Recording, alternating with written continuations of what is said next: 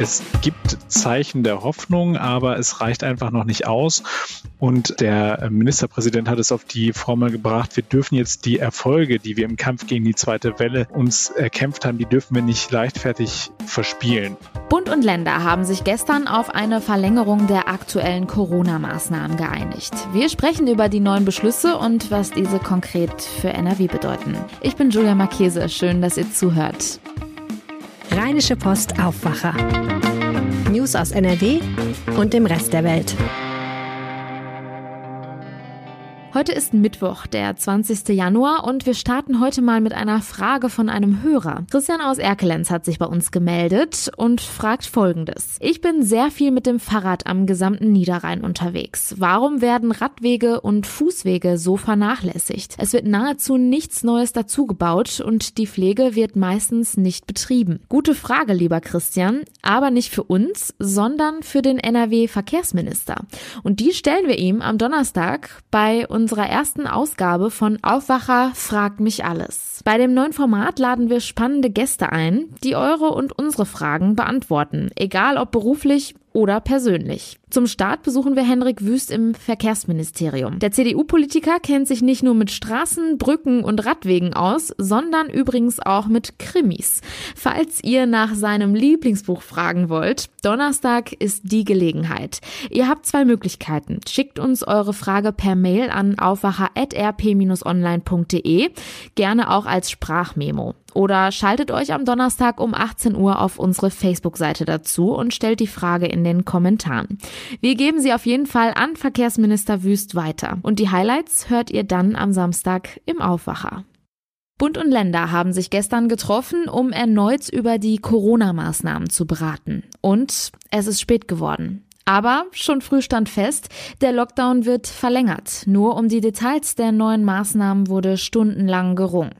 Über die neuen Beschlüsse spricht Helene Pawlitzki jetzt mit dem RP-Chefkorrespondenten für Landespolitik Maximilian Plück. Es wurde tatsächlich wieder ein bisschen später. Es gab ein paar strittige Punkte, die offenbar die Ministerpräsidenten und Ministerpräsidentinnen der Länder und die Bundeskanzlerin dann doch länger an den Verhandlungstisch gezwungen haben. Was waren denn die wichtigsten Punkte, die jetzt beschlossen wurden? Das Wichtigste ist erst einmal, die Maßnahmen werden verlängert. Damit haben wir alle gerechnet. Am 14. Februar ähm, sollen sie dann auslaufen, beziehungsweise vorher wird darüber beraten werden, wie es dann weitergeht. Die Chefs der Staatskanzlei werden jetzt sich zusammensetzen und werden sich ein Konzept überlegen für eine sichere und eine gerechte Öffnungsstrategie.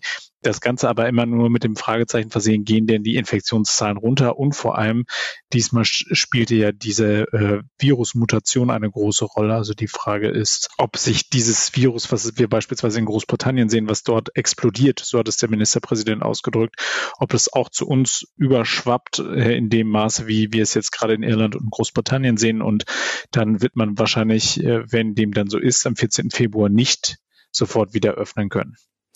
Du hast es gerade schon gesagt, der ganzen Rede ging voraus sozusagen die Tatsache, dass das alles unter diesem Zeichen dieser Mutation steht, vor der man sich sehr fürchtet. Trotzdem hatte ich den Eindruck, es ging auch um Lockerung und um eine Öffnungsstrategie. Das heißt, es irgendwie waren auch Zeichen der Hoffnung zu hören. Das kannten wir ja gar nicht mehr. Genau, also die Inzidenzzahlen gehen runter, die ähm, Infektionszahlen gehen ein bisschen runter und es ist tatsächlich auch so, dass die äh, Lage sich offensichtlich auch in den Intensivstationen ein wenig beruhigt. Alles immer noch auf einem viel zu hohen Niveau, das äh, sagte sowohl die Kanzlerin, das äh, sagte aber auch Armin Naschet. Also insofern, es gibt Zeichen der Hoffnung, aber es reicht einfach noch nicht aus.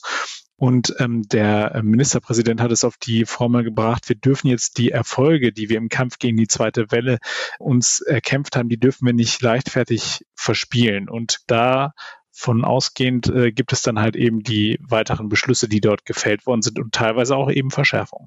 Es gibt ein paar Schwerpunkte, die die Politik da gesetzt hat. Ein Schwerpunkt liegt auf dem ÖPNV und verknüpft damit auch so ein bisschen der Hinweis aufs Homeoffice. Wie hängt das zusammen? Genau, also man versucht ähm, im, im ÖPNV es wieder so hinzubekommen, dass die Leute auch genügend Abstand voneinander halten können. Das heißt also, die, die Arbeitgeber werden über eine Verordnung, die der Bundesarbeitsminister äh, entwickeln muss, dazu gezwungen, wenn der Arbeitnehmer Homeoffice verlangt und es auch möglich ist, äh, das dann auch eben zu ermöglichen. Und ähm, also quasi eine Homeoffice-Pflicht, das würde natürlich sofort auch zu einer Entlastung des ÖPNV führen. Also da wird es weniger Gedränge morgens geben. Das der zweite Teil, der den ÖPNV betrifft, ist vor allem die das Tragen von Masken. Also es war ja im Vorfeld sehr viel diskutiert worden über diese FFP2-Maskenpflicht. Da gab es Bedenken einerseits aus Kreisen der Ärzteschaft, dass dann möglicherweise dem medizinischen Personal durch eine solche Pflicht ähm, die Masken weggenommen würden. Und es gab aber auch von Sozialverbänden die Sorge und auch von, von Gewerkschaften, dass es auch Menschen gibt, die sich einfach diese teureren Masken nicht leisten können. Da hat man jetzt aber einen Kompromiss gefunden und hat gesagt, man muss im ÖPNV und auch, wenn ich einkaufen gehe, ähm, medizinische Masken tragen. Das heißt also die die klassische ähm, Alltagsmaske, so wie wir sie nennen, die äh, Tante Ursula von nebenan uns hier näht hat, das wird nicht mehr funktionieren, sondern ich brauche eine von diesen blauen Masken, ähm, diesen sogenannten OP-Masken mindestens. Ich darf aber natürlich auch eine FFP2-Maske tragen und darf dann weiter in Bus und Bahn einsteigen oder eben in den Supermarkt gehen.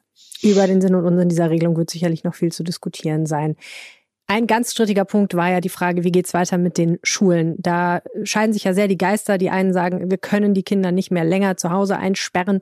Wir müssen ihnen wieder ermöglichen, in die Schulen zu gehen, zumindest den kleineren Kindern, den Grundschülern. Die anderen sagen, das ist zu gefährlich und diese neue Virusmutation kann eventuell auch unter Kindern und Jugendlichen schwer zuschlagen. Wie ist es jetzt am Ende ausgegangen?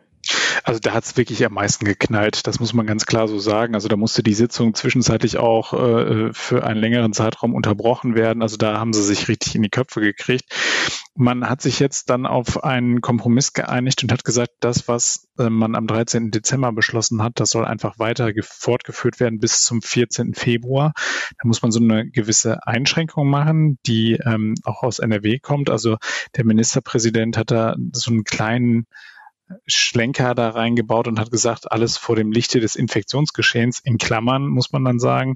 Wenn sich die Zahlen deutlich verbessern, dann ist er, glaube ich, auch bereit, vor dem 14. Februar äh, da wieder zu einem ähm, gewissen Maß an Präsenzunterricht zurückzukehren. Aber er war da so ein bisschen, ja, er war da sehr vorsichtig. Das war so ein bisschen äh, eine äh, Laschet-typische ähm, etwas vage äh, Ausdrucksweise, die er da an den Tag gelegt hat. Also er hat gesagt, äh, er möchte das jetzt nicht signalisieren, aber natürlich, äh, wenn sich die Zahlen de derart nach unten bewegen, dann müsste man eben auch über, über ähm, andere Maßnahmen reden.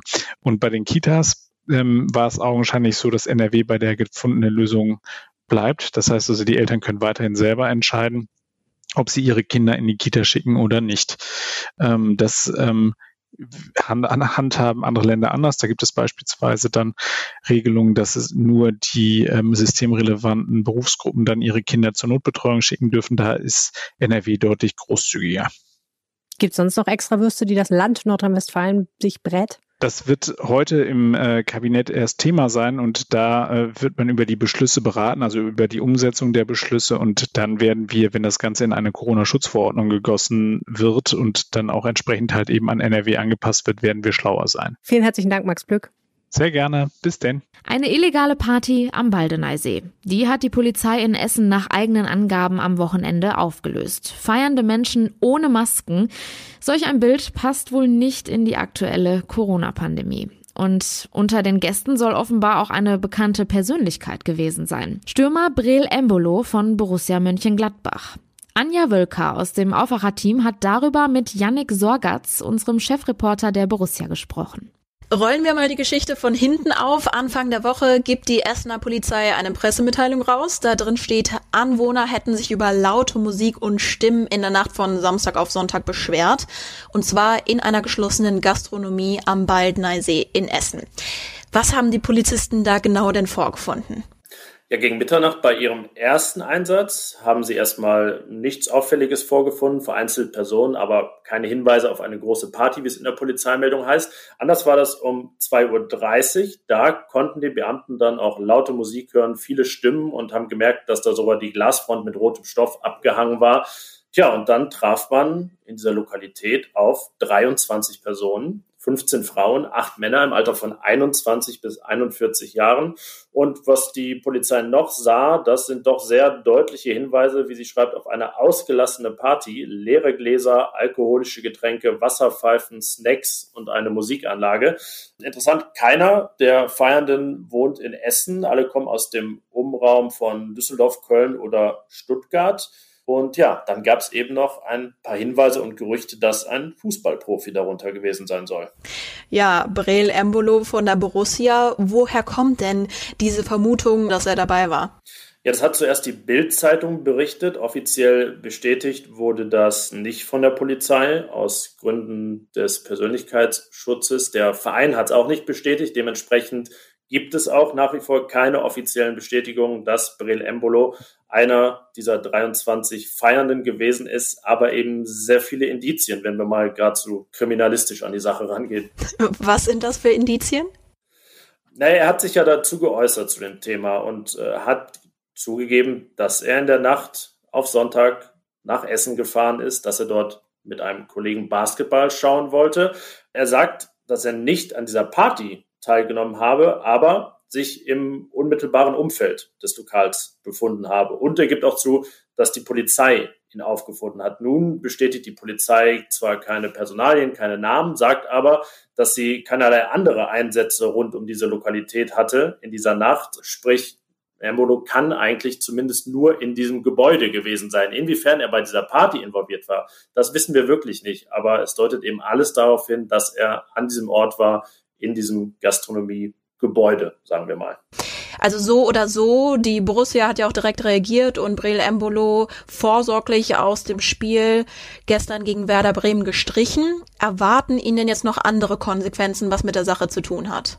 Ja, genau. Interessanterweise ist er vorsorglich aus dem Kader gestrichen, was in erster Linie da liegt, dass er ja gegen die Corona-Schutzverordnung wahrscheinlich verstoßen hat und dementsprechend man ihn und seine Mitspieler schützen muss. Er ist also nicht suspendiert worden. Das ist jetzt keine Strafe. Nach unseren Infos hat er aber eine Geldstrafe bekommen. Was darüber hinaus noch kommen könnte, da müssen wir sicherlich auch die weiteren Ermittlungen abwarten, was es vielleicht sonst noch für offizielle Erkenntnisse gibt er ist äh, dritter Kapitän bei Borussia und unabhängig von irgendwelchen Konsequenzen kann man auf jeden Fall sagen, dass er damit seiner Vorbildfunktion und dem Vertrauensvorschuss, den ja so ein Amt mit sich bringt, mit Sicherheit nicht gerecht geworden ist und das dem Verein schon sehr schadet. Ja, du hast gerade gesagt, es ist image-schädigend, was da vorgefallen ist. Kannst du das nochmal genauer formulieren? Warum? Erst vor Weihnachten hat es ja diesen Fall gegeben, dass Marcus Thuram, Brel Embolos Sturmkollege, seinem Spieler äh, im Spiel ins Gesicht gespuckt hat. Ist dafür fünf Spiele gesperrt worden, hat eine drastische Geldstrafe bekommen. Da war der Aufschrei auch sehr groß, wäre aber so auch schon ein schlimmes Vergehen gewesen. Naja, und so ah, sind das jetzt zwei Ereignisse, dass man fast sagen kann, angesichts dessen, was man von Borussia gewohnt ist, nämlich sehr wenig in dieser Richtung, ist das fast schon eine Häufung. Ähm, ja, und äh, lässt natürlich auch den Verein ohne dass der jetzt direkt was dafür könnte, nicht in einem guten Licht dastehen. Ja, jetzt ganz allgemein gesprochen, wir müssen natürlich in dieser Pandemie alle an einem Strang ziehen, damit wir das Corona-Risiko minimieren. Du hast jetzt auch gerade schon von Vorbildfunktion gesprochen, Breel Embolo. Der steht natürlich im Rampenlicht der Öffentlichkeit.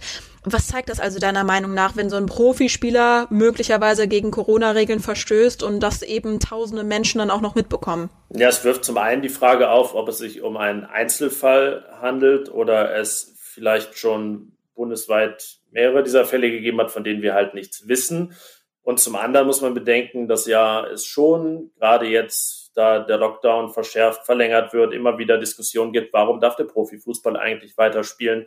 Das hat er sich verdient mit sehr ausgefeilten Hygienekonzepten, nur die sind eben auch davon abhängig, dass man sich daran hält. Und so ein Fall wie der da in Essen, der wirft natürlich Fragen auf, ob das ähm, immer so der Fall ist. Dann danke dir, Janik, fürs Gespräch. Gerne. Die aktuellen Nachrichten aus der Landeshauptstadt gibt es jetzt wie immer von meinen Kollegen von Antenne Düsseldorf. Hallo. Guten Morgen. Bei uns geht es heute um die Impfungen gegen das Coronavirus. Die werden gerade etwas ausgebremst. Grund sind Lieferschwierigkeiten.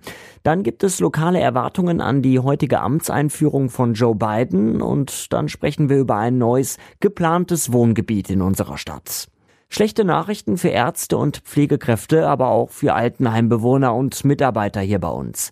Die Impfaktion gegen das Coronavirus wird ausgebremst. Das hat das Landesgesundheitsministerium am Abend mitgeteilt. Als Grund nennt das Land von BioNTech mitgeteilte geänderte Liefermengen. Diese machten eine Änderung der Impfplanung erforderlich. Demnach bekommen die Krankenhäuser und Pflegeeinrichtungen, die den Impfstoff von BioNTech verwenden, zunächst keine weiteren Dosen geliefert. Alle Impfungen, die ab heute geplant waren, fallen aus. Bis Ende Januar sollen nur noch Menschen geimpft werden, die ihre zweite Spritze bekommen. Erst ab dem 1. Februar können wieder Erstimpfungen in den Kliniken und Pflegeeinrichtungen stattfinden. Die heutige Amtseinführung von Joe Biden als US-Präsident wird von der Düsseldorfer Wirtschaft mit vorsichtigem Optimismus begleitet. Von der Industrie- und Handelskammer in unserer Stadt heißt es, die Unternehmen hoffen auf eine verlässliche Handelspolitik. Sie rechnen allerdings nicht mit einer kompletten Umkehr vom bisherigen Kurs der USA. Antenne Düsseldorf-Reporter Dennis Krollmann hat die Hintergründe. Düsseldorf ist ein attraktiver Standort für US-Unternehmen. Insgesamt sind es aktuell fast 400. Dazu zählen unter anderem der Nahrungsmittelhersteller Heinz oder die Kaufhauskette TK Maxx. Letztere hat in Düsseldorf ihre Deutschlandzentrale. NRW-weit sind die USA der drittwichtigste Handelspartner nach den Niederlanden und Frankreich. Unter Trump gab es allerdings auch keine Einbrüche beim In- und Export. Außerdem sind die Hoffnungen der Unternehmen hier bei uns eher bescheiden, da Biden auch immer wieder betont hat, vor allem die heimische Wirtschaft stärken zu wollen. Überall in Düsseldorf entstehen neue Wohngebiete. Auch in Ella könnte das bald passieren. Auf den brachliegenden Gewerbegrundstücken am Dillenburger Weg plant ein Investor ein Viertel mit 600 Wohnungen. Der Planungsausschuss soll heute Nachmittag dazu den ersten Beschluss fassen. Einzelheiten von Dennis Lieske für Antenne Düsseldorf. Die Fachpolitiker sollen einen Workshop beschließen, in dem Anwohner, der Investor, Experten der Stadt und Mitglieder der IHK und der Handwerkskammer zusammen mit den Gewerbetreibenden über die Zukunft des Geländes diskutieren sollen. Auf dem Grundstück sind noch einige Gewerbebetriebe untergebracht, die auch bleiben sollen. Es geht unter anderem darum, wie sich Wohnviertel und Gewerbe auf dem Gelände vertragen. Auf dem Areal war früher ein Warenlager von Karstadt und eine größere Fabrik. Ein Großteil des Geländes wird inzwischen nicht mehr genutzt. Und soweit der Überblick aus Düsseldorf. Mehr Nachrichten gibt es auch immer um halb bei uns im Radio und rund um die Uhr auf unserer Homepage antennedüsseldorf.de. Vielen Dank. Kommen wir nun zu den weiteren Meldungen. Die SPD-Opposition im Landtag will alle Bürger in NRW mit FFP2-Masken auf Staatskosten ausstatten. Morgen soll dafür die Bereitstellung von einer halben Milliarde Euro beantragt werden. Das teilte SPD-Fraktionschefin Lisa Christine Kapzeinat mit. Die Gesundheitsversorgung dürfe nicht vom Einkommen abhängen, so die Fraktionschefin. Die Corona-Pandemie hat nicht ganz so große Löcher in den nordrhein-westfälischen Landeshaushalt gerissen wie zunächst befürchtet. Die Steuereinnahmen hatten sich im vergangenen Jahr besser entwickelt als erwartet, teilte das NRW-Finanzministerium dem Landtag mit. Insgesamt nahm das Land 2020 demnach Steuern in Höhe von gut 61 Milliarden Euro ein. Das waren 4,1 Milliarden Euro weniger als ursprünglich geplant. Kommen wir nun noch kurz zum Wetter. Es ist teils bewölkt und örtlich ist auch etwas Regen möglich. Die Temperaturen liegen bei milden 8 bis 12 Grad. Der Deutsche Wetterdienst warnt aber vereinzelt vor starken Böen. Im Bergland ist zeitweise sogar mit stürmischen Böen zu rechnen. In der Nacht liegen die Temperaturen dann bei 9 bis 5 Grad. Auch hier ist weiterhin mit starken Böen zu rechnen. Morgen beginnt der Tag bedeckt und mit Regen. Im Tagesverlauf lockert es sich aber wieder auf. Die Höchsttemperaturen liegen zwischen 9 und 12 Grad. In der Nacht ist dann wieder Regen möglich und die Temperaturen liegen nur noch bei 5 bis 0 Grad. Und das war der Rheinische Post Aufwacher vom 20. Januar. Wir sind morgen früh wieder mit einer neuen Episode für euch da. Aber jetzt wünsche ich euch erstmal einen schönen Mittwoch. Ciao. Mehr Nachrichten aus NRW gibt's jederzeit auf RP Online. rp-online.de